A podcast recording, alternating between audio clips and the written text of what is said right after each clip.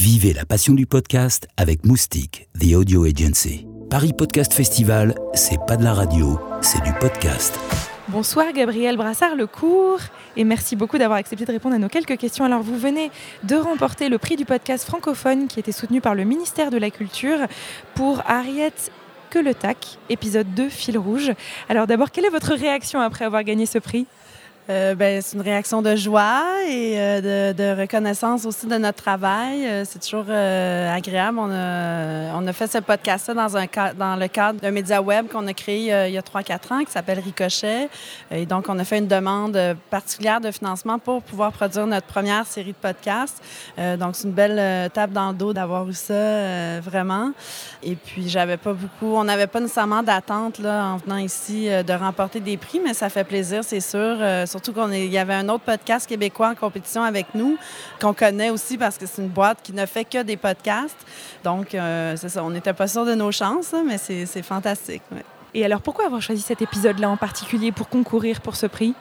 Oui, ça, ça a été un choix euh, assez déchirant parce qu'on avait euh, cinq épisodes, en fait, dans cette série-là, euh, que j'ai tous produits et coordonnés et tout ça. Donc, il a fallu faire un choix. Moi, je pensais que je pouvais envoyer tout le projet. Et donc, quand j'ai su qu'il fallait choisir, j'ai choisi cet épisode-là parce que pour moi et pour plusieurs autres qui ont écouté la série, c'était vraiment l'épisode le plus touchant d'une femme qui raconte son histoire, qui raconte son rapport à son identité, à sa langue.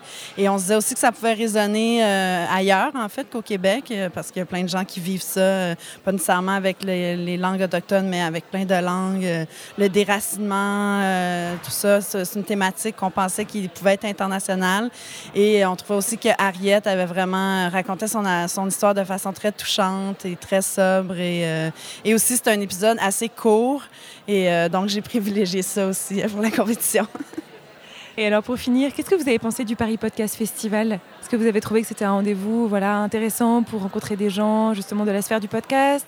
Mais qu'est-ce que vous avez pensé aussi du rapport avec le grand public? Enfin voilà, dites-nous vos impressions sur ce sujet-là.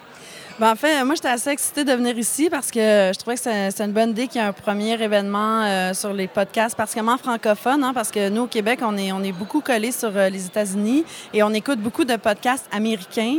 Et euh, on, connaît aussi les podcasts français, évidemment, mais, mais d'avoir un rendez-vous comme ça, un premier rendez-vous pour réunir tout le monde, c'est super. Moi, personnellement, je ne connaissais pas beaucoup l'univers des podcasteurs français et j'en ai pas rencontré beaucoup parce que, bon, c'était des événements plutôt d'écoute ou de.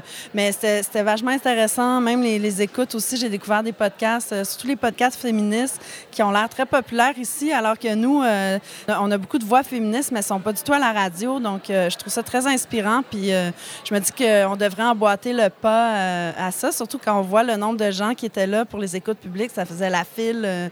C'était incroyable. Je trouvais ça très stimulant. Puis, euh, ouais, j'ai trouvé ça bien aussi que je, me disais que ça, serait peut-être un événement niché où ce serait juste des podcasteurs qui se parleraient entre eux.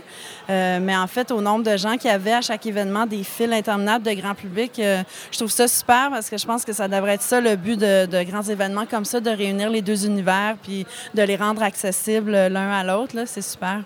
Est-ce que ça existe au Québec d'ailleurs, ce type de festival ou d'événement? Pas sur le podcast spécifiquement. Euh, donc, euh, et nous, euh, ben, on a des podcasts qui sont populaires, mais souvent, ils sont, ce sont en fait des émissions de radio qui sont enregistrées et qui sont mises en ligne. donc, moi, je suis un peu une militante de ne pas appeler ça des podcasts parce que dans ma tête, c'est produit vraiment pour le numérique.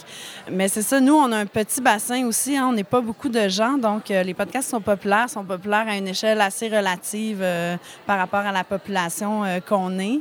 Et c'est encore très émergent. Là c'est pas quelque chose qui se fait de, façon très régulière, euh, aussi nombreuse qu'ici. Mais ça commence euh, tranquillement, pas vite. Puis euh, c'est intéressant parce qu'on a toujours les mêmes discussions partout dans le monde du financement. Donc, comment faire de l'argent avec ça, tout ça? Donc, c'est intéressant d'en discuter avec des gens d'ailleurs puis de voir qu'on a les mêmes enjeux, en fait. Merci beaucoup d'avoir répondu à nos questions et surtout un grand bravo pour votre prix. Merci beaucoup. Paris Podcast Festival, première édition 2018 à la Gaîté Lyrique.